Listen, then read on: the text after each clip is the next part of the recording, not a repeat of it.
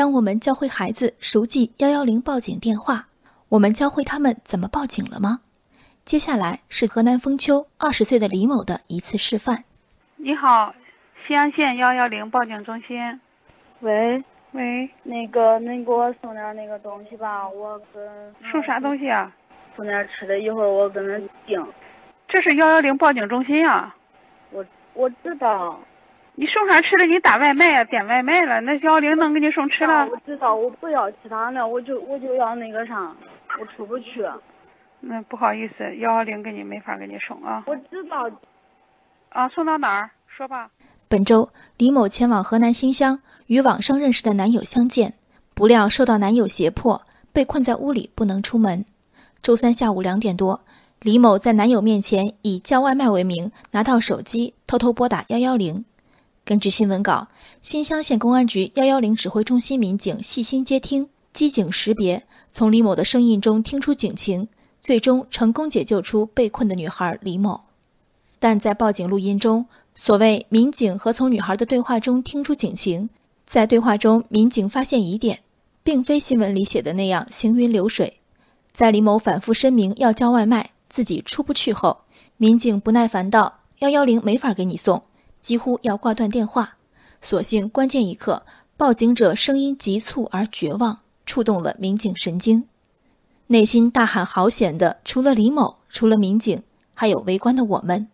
身处水火中，我们当然希望救命稻草能冰雪聪明，一点即通，哪怕点外卖这样不合常理的对白，也能被解读出惊惶的本意。网友的要求，接线员应该具备甄别特殊报警能力，过分吗？幺幺零接线员本就是一念生死的特殊工种，这个时候指责当班的接线民警不够敏锐和专业意义并不大。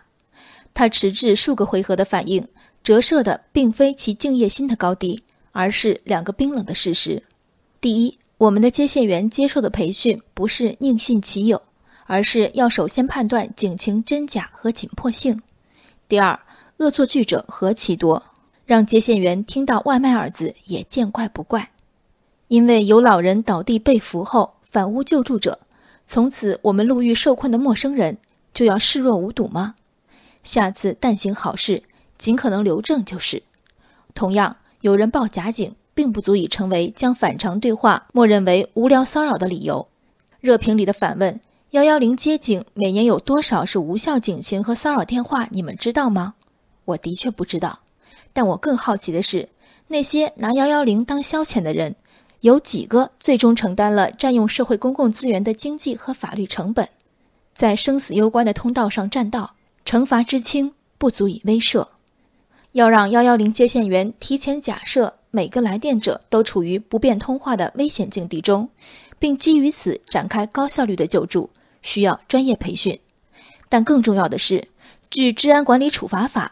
对每一个视拨打幺幺零为游戏的人施以后果，报一次假警拘留五天，看看还有多少人打。